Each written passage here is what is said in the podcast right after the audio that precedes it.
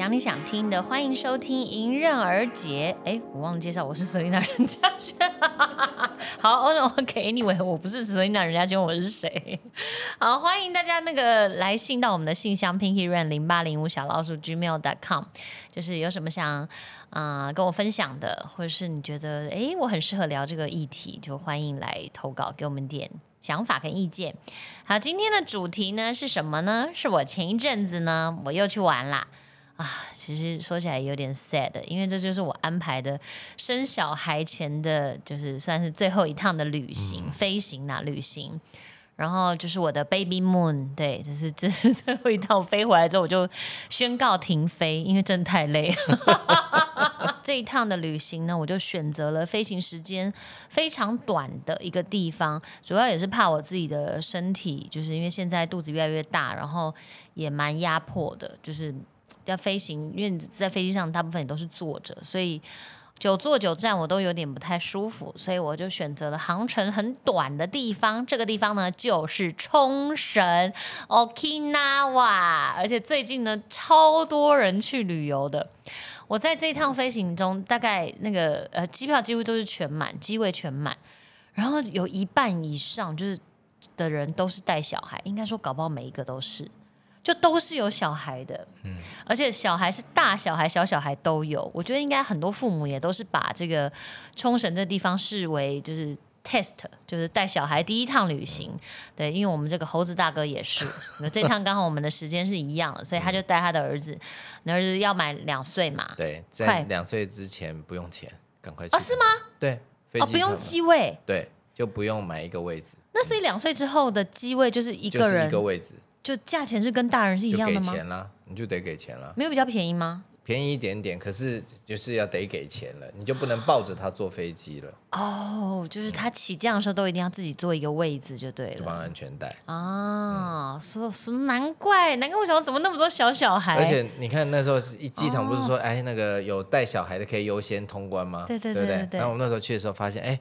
那个有带小孩的比没带的还多，比较满。对，反正那个没带的还比较多，没带的那边比较快。好，对，所以我这一趟的那个旅旅程呢，我就选择了啊去冲绳，然后一样我们是自驾。这一次呢，就选择住在比较北边，就是在恩纳村附近的恩纳村，比较北边，呃，算是中中北偏北偏北偏北一点。偏北一点的一个饭店，我可以跟大家介绍一下。我这个饭店呢叫做哈雷库拉尼，Okinawa。它我后来才知道，原来它是一个夏威夷的饭店。嗯嗯。然后这是呃在冲绳是他开的，就是夏威夷好像也蛮有名蛮有名的饭店。然后这是他的就是别的地方的分店的第一间，然后就在 Okinawa。这个哈雷库拉尼呢是夏威夷语言，意思就是像天堂的房子。嗯。也就是说，它那个地方就是你就住在那边，就是 like a paradise 这样，就是会很漂亮。然后我那时候就是上网看到，就想说，哦，我就是想要住一个，嗯，有有靠海的，然后有沙滩的，我可以下去。就这一趟就有一些憧憬啊，因为我大概十几年前有带我爸妈跟我妹去过冲绳。但我住哪完全也都失忆，重点是我跟我妹两个人都失忆。我想说我们那一趟是怎样，节节钱都白花了，就是像梦一样，就是但有照片，但完全不记得住什么饭店。可是我就记得那个时候我们也有去饭店的海滩，然后那个海滩是属于人工的沙滩，所以它的沙子呢就是是有点像新沙，像贝壳沙一样。那一样我们就走下去，就你走下去就可以看到鱼，就鱼就在里面，就是游这样。所以我就一心想说，我这次也希望可以住一个饭店，就走下去就是沙滩，然后最好也都是可以有鱼。然后我就我也我自己也买了那个浮潜的蛙镜，想说，我就是我就是有一些目标啦，在这趟旅程我希望可以完成，就想说带腰果浮潜。那到的当天，因为嗯，就是我们从那霸机场出发嘛，然后就自驾嘛，其实蛮方便的，真的，我觉得 Okinawa。就是好适合开车，因为它很大，它比较不像市，就是其他的市区，就是你停车位会很难找，路很小，然后更不要说停车费会很贵。嗯那其实，在冲绳呢，真的非常适合自驾。因为如果不自驾，我不知道能怎么怎么行动。哎，在南部国际通那边，它有那边有电车，可是其他地方没有啊。对，所以便是你如果要到中部的美国村，或在北部像恩纳，或者是在更更北一点的古雨利岛那边，嗯你非得开车，对，不然你就只能坐公车。可是那个很早就没了，哦，你就回不来。哦，对，所以应该大部分人都是选择自驾啦。反正我们那一天呢，就是就是沿着那个海岸的，就是沿着左边的海岸，然后一路就是要开去我们的饭店。然后呃，我先停了一个地方，为什么停一个地方？因为我要觅食，它叫做 San A 普天西海岸帕路口，反正就是帕路口 City，就是一个像超市呃像百货公司一样的。然后我就是我就是选这个呢，是因为我想要。就是它有美食街，类似美类似美食街，然后以及它有超市，嗯。我就想说我要买水果，因为我去之前我就是就是一心想说我要买很多很多好吃的水果，哦。买了 Momo 就买了两颗水蜜桃，嗯。然后买了一盒那个珍珠葡萄，哦你知道珍珠葡萄吗？就是很小颗，每一颗这么小。像就是像珍珠一样，像我像我在戴珍，然后一小串，然后就是非常小颗珍珠葡萄，紫色的吗？紫色的是紫色的。然后我之前吃的时候呢，我没有认真的吃，我就是以为它，因为它皮是有一点厚的，不像麝香葡萄那种皮很薄的。然后我就以为它皮是要吐掉的。然后这一次我就想说，嗯，它这么小颗又要吐皮，不太可能吧？因为这样你你一半的东西就没了。对啊我，就连皮一起吃，好吃吗？好好吃哦，因为皮很酸，然然后很有口感，然后那个葡萄里面的那个那些它没有籽，然后就是就是很甜，所以我觉得很好吃。我这次很惊艳，就是那个珍珠葡萄，还买了白樱桃跟小橘子，很特别。是我这次又看到了一个有一个甜品，其实好像台北也有鹿奶宝珠，它是用真正的一整颗的绿葡萄。然后外面呢会包一层那个像软糖一样的糖衣，然后最边边呢再就是再粘上再沾上砂糖，就像一一盒里面就一颗，然后那一颗要就是三百多块日币。重点是因为它里面是新鲜的水果，所以它是有季节性的。然后我之前就是很久很久很久很久以前吃过，我忘了是谁给我，好像是 Kiki 吧，带给我吃过。反正我每一次，我那一次吃到时候，我就惊为天人。然后后来每一次去，我去我就会一定要买这个甜点。然后就是这几趟去都，反正就是都没有买到，就居然在冲绳这次我看到了。然后可能又是季节这样，所以我就一口气买了六颗鹿奶宝珠。就是那那是完全是一个意外的小收获，这样。它的那个美食街呢，它刚好就是面对海岸，对。那那个地方呢，就是刚好我那时候是下午的时候，所以整个阳光这样洒进来，就是在那边吃饭。虽然是美食街，可是你吃就有一种心旷神怡的感觉，因为你就是看着海，然后蓝天，你知道，就是你想象的，就是要去冲绳的时候度假的岛屿的地方。的那种天气，所以就吃起来就特别的开心。然后觅食完了呢，我们之后呢就继续的启程，然后就开到了我们饭店。大概开去应该是差不多路程，总共从机场到饭店大概就是一个一个半小时左右吧。对，然后到的时候呢，刚好就是夕阳时分，那天就是。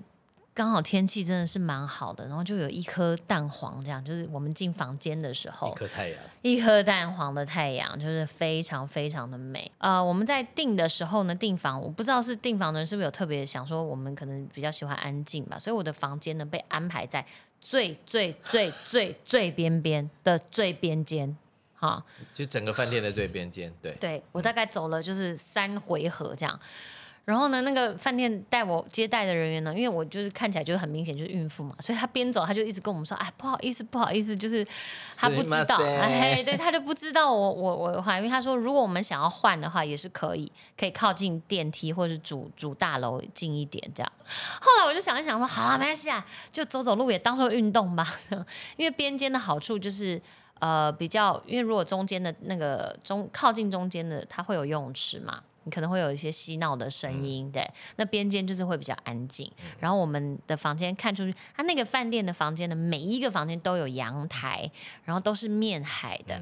一到的那个当下就拍拍了几张很美的夕阳照片。那那那个时候呢，我在上网在研究的时候就发现，这个饭店呢，它有几个餐厅是蛮不错的。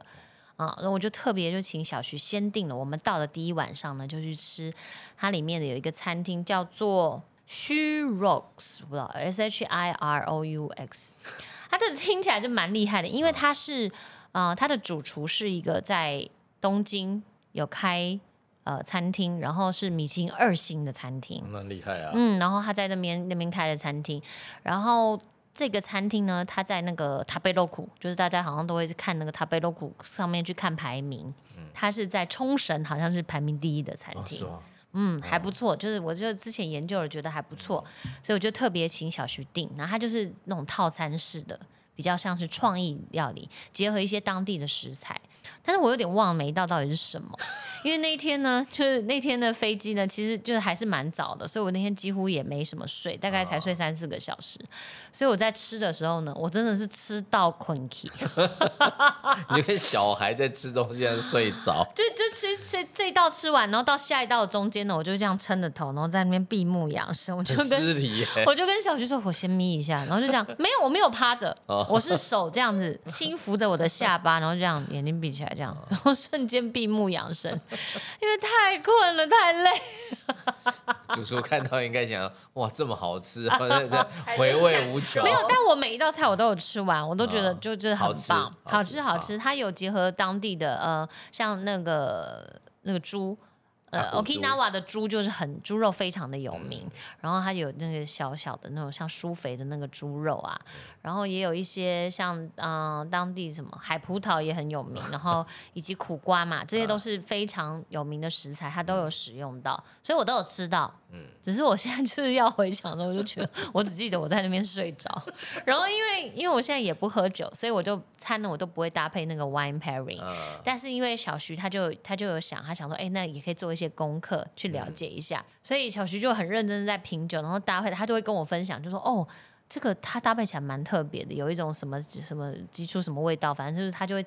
请我闻，我没有喝，就是闻。他说：“哦，这就是譬如说甜啊甜杏仁什么面包味，这所谓的什么味道这样。”所以我在猜，可能他也在帮我上品酒课，所以我就更想睡觉。我到后面的那几道菜，我真的是每一道菜中间我都想，我说我再睡一下，然后你慢慢品你的酒，再睡一下。好，但是如果如果有呃想要去冲绳，然后品尝美食，我还是可以很推荐这间餐厅，嗯而且你就算没有住这个饭店，你也可以定位，嗯就也可以来这个餐厅吃这样。好，这就是我在冲绳的第一个晚上。好，那第二天呢？因为我就说我前一天就是睡得比较少嘛，所以我就第二天就有点想说，那我们就睡到自然醒，想要补眠。那我之前有事先研究一下功课，其实我们饭店的附近呢，虽然那边都蛮偏僻，其实它那个地方我觉得有点像。有点像垦丁的感觉，就是路也没有太大条，然后但是旁边就是就是你知道都是树，然后久久有一间饭店，然后有一间餐厅，然后大大间的这样，就大概就是这样。所以我就研究了一下，我们饭店旁边呢就有一间，它是嗯，他吃汉堡的，看起来好像有点网红店。为什么我会想去吃呢？因为它就是看起来就有一个非常好吃的汉堡，然后它中间有一大块凤梨。呃，冲绳很多凤梨，因为他们其实也不是像，其实跟台湾的那个纬度是不是差不多啊？呃呃没高稍微高一稍微高一点点而已，反正就是也是有种凤梨，对不对？所以它就是有那个有一个汉堡，然后里面有一大片的烤凤梨，这样我就是一心想要吃那个汉堡，所以我们就睡到了自然醒，然后走路就去就去那个汉堡店觅食。然后呢，小徐就点了一个，其实冲绳好像很有名的一个是叫叫虾虾饭哦，对，对对对对，那就是虾虾饭。其实就是看起来呢，有一点像是，就是会有两坨饭，然后有一些生菜，然后一些烤虾子，然后有一个酱，然后跟一块肉排，也不错吃啦。但我觉得我的那个汉堡真的是蛮好的，蛮好吃的。然后吃完之后呢，我就想说，哎，那我们就沿着海滩散步。那我这次不是说我就是最大的梦想就是要去浮潜嘛？然后我就在走去我们饭店的沙滩的时候，然后我就看到那个整个海岸线，就是你知道退潮哎、整个退潮就是没有没有海了，我就想说，嘿，我的沙滩，我的海呢？我说好的我要浮潜的那个海，然后就整个退潮了，我就想说啊，糟糕，我忘记注意潮汐这件事情了。如果我今天想要浮潜的话，我也得看潮汐啊。如果是退潮的话，它就没有岸边，就没有没有岸边可以退出去了，对，就退出去了。然后我就在走那个，想说怎么怎么这么干涸，怎么都这样退出去？然后就看到很多寄居蟹，就是你你在踏踏踏在上面的时候，就一堆壳，真的要寄居蟹在那边跑来跑去。然后我想说，糟了，那我得研究一下，因为接下来几天我得看一下潮汐，我是不是我如果真的想要浮潜的话，我得早起，嗯 我得早起去看。那一天应该还有另外一次，就是有那个。可是它的沙滩它也开，只有开到好像下午六点，对五六点就是白天才有开放。然后后来我就研究了一下，我就发现原来潮汐是会变的，嗯。每天延后一个小时，啊，帅了吧？嗯。科普一下，好。像譬如说今天如果是两点就退潮了、嗯。啊，明天就是三点。啊，对，所以我就我就就是反正越来越晚。我那一天在沙滩上走的时候，我就哇没有办法浮潜啦，那怎么办呢？我就只好圆另外一个梦，就是游泳。我以为你去抓寄居蟹，没有啦，寄居蟹很可怕。那这个饭店呢，它很酷，它大概有一二三四四个还有五个游泳池，它有一个中间一个很主要很大的游泳池，然后是大人小孩都可以去的。然后再往前一点点呢，就是更靠近那个海岸边呢，它有一个叫做 Quiet Pool。Quiet 就是安静的游泳池，十六岁以下的人不能去，所以就哦是为了大人。对，只有大人可以去对，游。它也不是深的，它也、嗯它也不深，但是它就是一个安静的游泳池，然后就是你就可以看到很多情侣一对一对在那边，就也也没有人在游泳，他们就是搂着拍照，然后有一哦个小小的 jacuzzi 在那边这样，啊，然后然后再再来就是第三个游泳池是室内的游泳池，然后以及它在面对另外一排的房子那边好像也有一个像无边际的泳池，对，所以我这次呢就就下水去游泳，我就选择了就是没有小朋友的游泳池。Pool，快破对，然后里面就是一对一对情侣嘛，然后我们就是也是其中的一对，然后但是因为我其实我其实是要真的游泳的，啊，可是那些人呢，他们就是都他们都在那边插在水里面，他们？都插在水里面，就是就是享受夕阳，然后头都没湿的那种，脸上还有妆的那种，你知道吗？然后我就一个人，我就带着蛙镜哦，穿着泳衣就打算要游泳，然后我就想说，嗯，我在那边踢水的时候，啪啪啪啪的时候水花，他们会不会觉得呃，OK，it's quiet pool 哦？游啊，是啊，可是他没有说不准游泳啊，你知道吗？然后我就我在我在旁边等的时候，就是因为不是旁边等，就是他不是有那个躺椅嘛，你一进去他就会安排你去某一个躺椅啊，还有这么好他排好哦。他排好座位，因为你也没有座位，不能乱坐。就怕可能怕人太多吧，我不知道。哦，反正总之他就会安排你入座的，就是两个那个躺椅。然后我就一直在跟小徐说怎么办怎么办，都没有人在游泳，都没有人头上都没有戴蛙镜的哎、他们就是头发都没湿，头发都没湿，就我就跟你讲，妆容都完整的那种啊。然后我想说怎么办？那就我一个人，我那真的就是完美泳池啊！啊 对。然后但后来我就看哦，有一个阿伯，就是年纪比较大的老人家，他也带着蛙镜下游泳池。然后我就一直在看他，我就想说，我先来研究他。他如果一旦开游，我就下去也游。就我觉得那阿伯应该本来是想要游的，然后他大概也觉得没有人在游，后来他就把蛙镜拿掉了。然后呢，然后我就想说怎么办？那我是不是不能游？我就跟小徐说，可是我很想要游那还有泳，别的啊，你可以去别的游啊因为别的有小孩子。啊，对，所以我其实那个，而且因为它的形状，它它是那种不规则的，它不是像那种长形的。你长形可能会有几道嘛，几个水道，可是因为它是户外的，所以它一定是有一个造型，然后很漂亮，这样跟这个风景融为一体，所以它是不规则的。然后我就想说，算了，我也不要下去，这样小孩压力也很大，我压力也很大，嗯所以我就想说，我去成人的那个泳池。只是就没想到遇到一个窘境，就是都没有人在游。后来呢，我还是就带了蛙镜下去，因为小徐就鼓励我，他说你就是可以游，你就游你的。对啊，有没有人认识你？怕什么？对啊，他就当一次二百五怎么样？对结果后来呢，后来我就真的游了。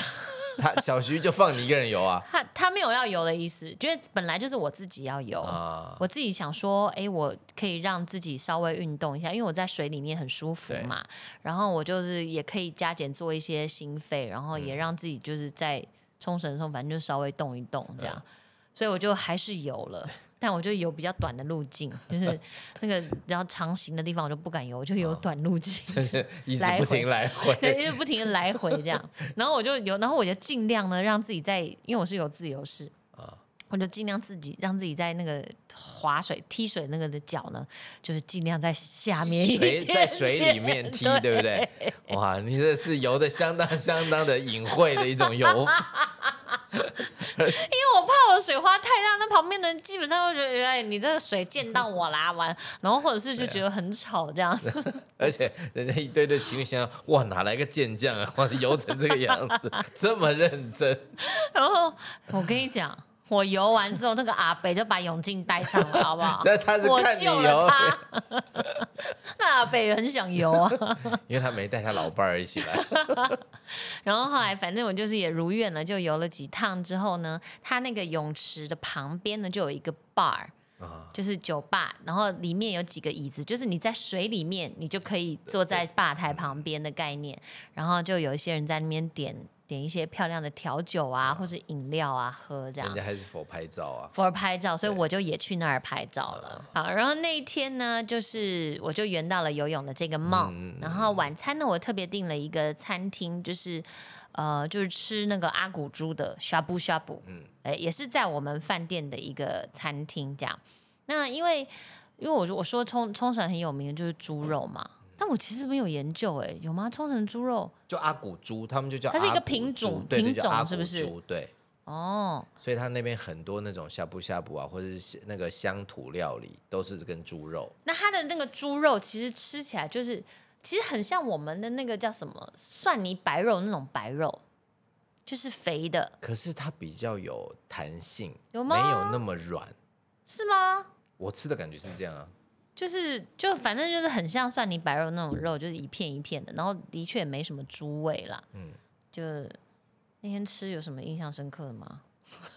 红烧肉，我今天的红烧肉好啊好吃、哦。对，你知道冲绳超多，就是就是跟台湾一样的那个红烧肉，就是一片一块里面就是有肥瘦相间的那种，然后一块一块方形的，就像嗯，其实很像东坡肉一样，只是它是切好的。对，然后冲绳超多的，嗯，嗯，可能他们也是传统料理的一部分，就就都会有这个，然后就因为看起来就特别熟悉，所以我每一餐几乎都有吃到那个肉。它比较像我们那个南部的那种口味，有点点偏甜，对对的那种，就是就是我们的红烧肉，对，其实就是对。感觉一样，可是它那个猪肉的味道，我觉得啦，比较嗯没有那，就像 S 说，没有那种猪味对，就蛮好吃的。嗯对所以那天晚餐呢，我们就吃了这个阿古猪的呷哺呷哺。对，然后在回饭店的时候呢，就去了一趟，因为饭店对面就有一间那个便利商店，Lawson 的便利商店。然后我就去，每天都会去那边逛一下，想说觅食，看一些什么小甜点啊可以吃这样。这一次我就很喜欢一个东西，哎呀，对哦，回来之前应该再吃一根的，就是一个雪糕，然后是 Blue Seal，Blue Seal 就是在在日呃，Blue Seal 就是在冲绳，就是大家都一定会去吃的冰淇淋淋店。然后呢，它就有出雪糕，是在便利商店就可以买到的。嗯所以它那个是中间就是雪糕，然后上面上下两层呢，就是夹着巧克力饼干。哦，我现在想到我就流口水，真的很好吃。我我一定要给你看，小凯，你看，你看这个，哦我知道，这个是巧克力的，然后里面夹的是香草的，它有它有一个是、哦、好好吃哦。它有一一个是巧克力，里面夹的还是巧克力。我知道，我第二天也吃了，吃那个那个也好好好好吃吃哦，My gosh！然后我那天吃完晚餐，我就是回房间之前呢，我就去买了一个这个雪糕，这样。我一吃我惊为天人，我就跟小徐说，我每天都要吃一个。还好便利商店离你近，小徐没有，他很紧张，他就说嗯，还是要不要节制一点这样。我说好，那我吃半个，就是我可以跟他一人一半这样。两。天吃一个对，或者两天吃一嗯。个这样。但就是这是这是一个新发现，就是不知道为什么怎么怎么怎么会这么好吃。可是它的真的，它的冰品都好吃，因为我像我我在街边就买了一个那个它的那个冰淇淋。嗯冰淇淋而已哦，哦，很好吃哎，对，所以那天呢，我就是反正吃完晚餐买了这个甜点，就很心满意足的回到了房间。嗯然后我大概每天都会泡澡，就是泡脚啦，就是尽量就是泡在肚子以下，因为就是让自己的代谢跟循环好一点。因为在就是去冲绳，反正你旅游吃的东西有时候都会比较重咸，然后可能也走路啊站一天，所以脚都会就是就又变得很肿胀，所以都会泡澡。然后这边呢，我特别还写了一个那个 memo，因为其实我从怀孕大概肚子开始隆，哇，肚子几个月隆起，两三个月就就已经有点肚子了，之后我就没有办法自己剪脚趾甲，我可以剪，但就是很挤，就是很。你知道以前呢，像以前我的那个工作人员有一些就比较胖的，然后就有大肚子，他就跟我说：“哦，你都不知道我没办法剪指甲，他都要去找别人剪，因为肚子会卡住。”然后我以前都不知道那是什么感觉，你知道吗？想说他怎么可能卡住？怎么怎么那么夸张？这样，就现在我就终于了解了。就真的肚子卡住，你弯不下，弯的卡，对，就卡住，然后就没办法剪脚指甲，然后就会很挫败。所以大概从两三个月，我怀孕两三个月的时候开始，小徐就帮我剪指甲了。那你知道小徐剪脚指甲是一件他他自己的指甲，他都怎么处理？你知道吗？哇，真的很惊人。他脚指甲他都是这样，就剪一刀嘛，剪一刀从边边这样剪一刀下去，然后呢就把它撕掉。它是用撕的，会流血吧？不会流血，因为它只是就是很丑而已。它就是剪一刀，然后它它就没有这样剪剪剪，它有时候剪剪可能剪个两刀吧，它就是在这样撕比较快，就撕掉了这样。然后我那个之前就看到，我就想，我就有点傻眼。我想说，你为什么指甲刀不剪完？他说啊，这样比较快。我说，那你这样，因为撕掉的地方它会有点不平整嘛。对。我说你要用磨甲的再磨吗？他说啊，不用，没关系，就这样就好了。然后所以那时候他提议要帮我剪的时候，其实我就有点担心。我想说，呃，你你不会也要撕我的脚这样？我就我就说，呃，那可是我我我需要你就是剪剪剪这样。然后我还用就是。慢慢的教导他，就是要怎么样剪剪剪，这样剪可能要剪个两三次这样。让人家剪脚趾甲，我觉得他其实会有点害怕，因为他要面对我的话，他就会。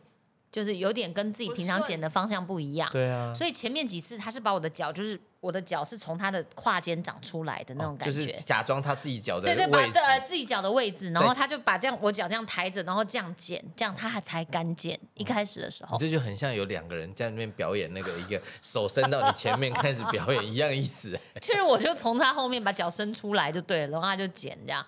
然后，所以他，然后因为我剪 脚指甲呢，我就是剪之外呢，我大拇指很怕那个会会蛋嘎，就是甲片会吃进去，嗯，所以你都要稍微的抠出来，只要稍微挖一下，然后要磨甲，要把边边呢，就是磨磨的有点比较钝，不能是尖尖的这样。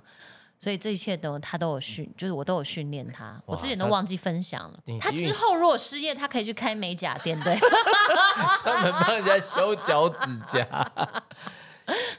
所以他就是就是这一趟去，那因为刚好我的指甲又长长，他就帮我修指甲。这真的得是要一个很信任的人，不然像我就从来我从来没给人家剪过，因为我觉得这个。感觉他会剪到你的肉啊！哦，这倒还好，因为女生我们像我之前有做指甲，都会去给人家弄，所以就还好。他们也有帮你们剪吗？当然啊，哦，帮你修修甲。对啊，因为他本来他本来跟我说他不敢剪别人的指甲，对，就其实剪一两次就上手啦，嗯，也不用撕啊。所以没有这点我很感谢他，因为我就真的够不到，嗯。就是够不到，然后我我要剪我会很吃力，所以他就是还蛮早的时候他就开始帮我剪指甲，然后然后就是就是我就教他我的习惯，包括我要怎么样磨指甲什么的，这样就是这这要慢慢慢慢教了。我很谢谢他很愿意学，因为你知道磨指甲磨指甲那一片是就扁扁的嘛，对啊，像搓，然后当你这样搓。对，那你的搓的角度如果不对，其实你都在磨你的脚的肉。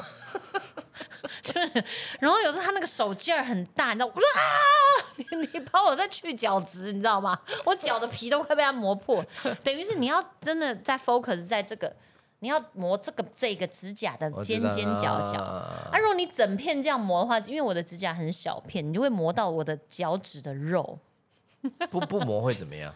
不磨会怎么啊？你走路的时候，有时候那个穿鞋子啊，如果压到，其实会有点痛，因为你剪的边边如果是很硬的话，那时候就是它如果有棱有角，可能会对对对刺到，对对对对对。所以我就是剪完之后还要把它磨一下，反正就是刚好在那一天，因为我就在回顾我的照片，嗯，然后就就看到小徐帮我剪指甲，照跟你们分享。然后我还特别带一朵花在他头上，而且你看他进步了，他现在不用把我的脚弄到他的腿中间，他就可以剪。对，就是这这蛮蛮他现在可以反向剪我的脚指甲嗯因为像像我叫我现在剪我儿子的脚，我也不敢剪，啊？是哦我，觉得我老婆就很很敢，嗯，对啊，对，所以我就就特别的感谢他对。这个是在冲绳的第二个晚上。哎哎哎，怎么没有了？呵，是不是超好听？下一集更精彩哦。不